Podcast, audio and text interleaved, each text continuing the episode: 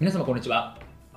弁護士をしております中野秀俊と申します。今日のテーマなんですけれども薬機法化粧品の広告でエイジングケアという表現は OK というテーマでお話をしたいというふうに思います、まあ、エイジングケアというところでですね、まあ、化粧品とかで歌われてたりするんですけれどもこの広告表現って OK なのかって話なんですね。で前もお話したんですけれどもこれ化粧品とかって話になってくると薬機法というのが関わってきます。つまり化粧品の広告表現というのはま52種類とか3種類あるんですけれどもその枠内でやってください広告をしてくださいというのが厳格に決められています。なので、好き勝手ですね、効果で、わ、潤いがあるとかですね、簡単に軽々しく言えないって話になるわけですね。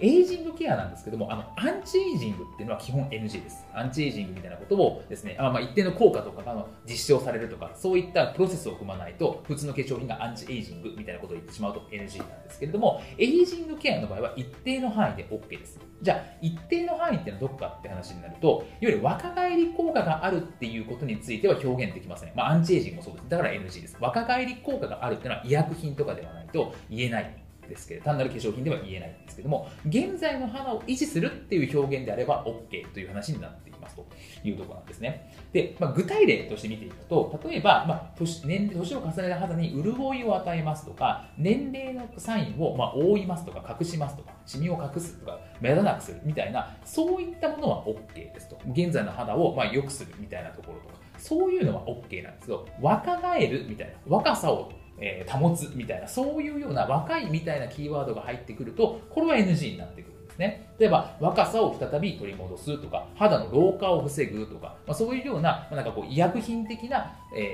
ー、記載みたいなのがあったりすると、それは NG になりますというところです。なので、まあ、化粧品についてはまずですね、ま、化粧品のところの動画でも上げたんですけれども、まず言っていいワードと悪いワードがあると。それについてきちっと決められているので、その枠内でちゃんとやってくださいと。でそれとあとはエイジングケアっていうものを言う場合については若返るっていうことは NG ですと。でその現状の肌を、まあ、改善するとか現状の肌を保つみたいなところとかよくいいように保つよみたいな表現は OK なんだというところを気をつけてですねやっていただけると、まあ、いいのかなというふうに思います。本日も動画をご覧いただきましてありがとうございました。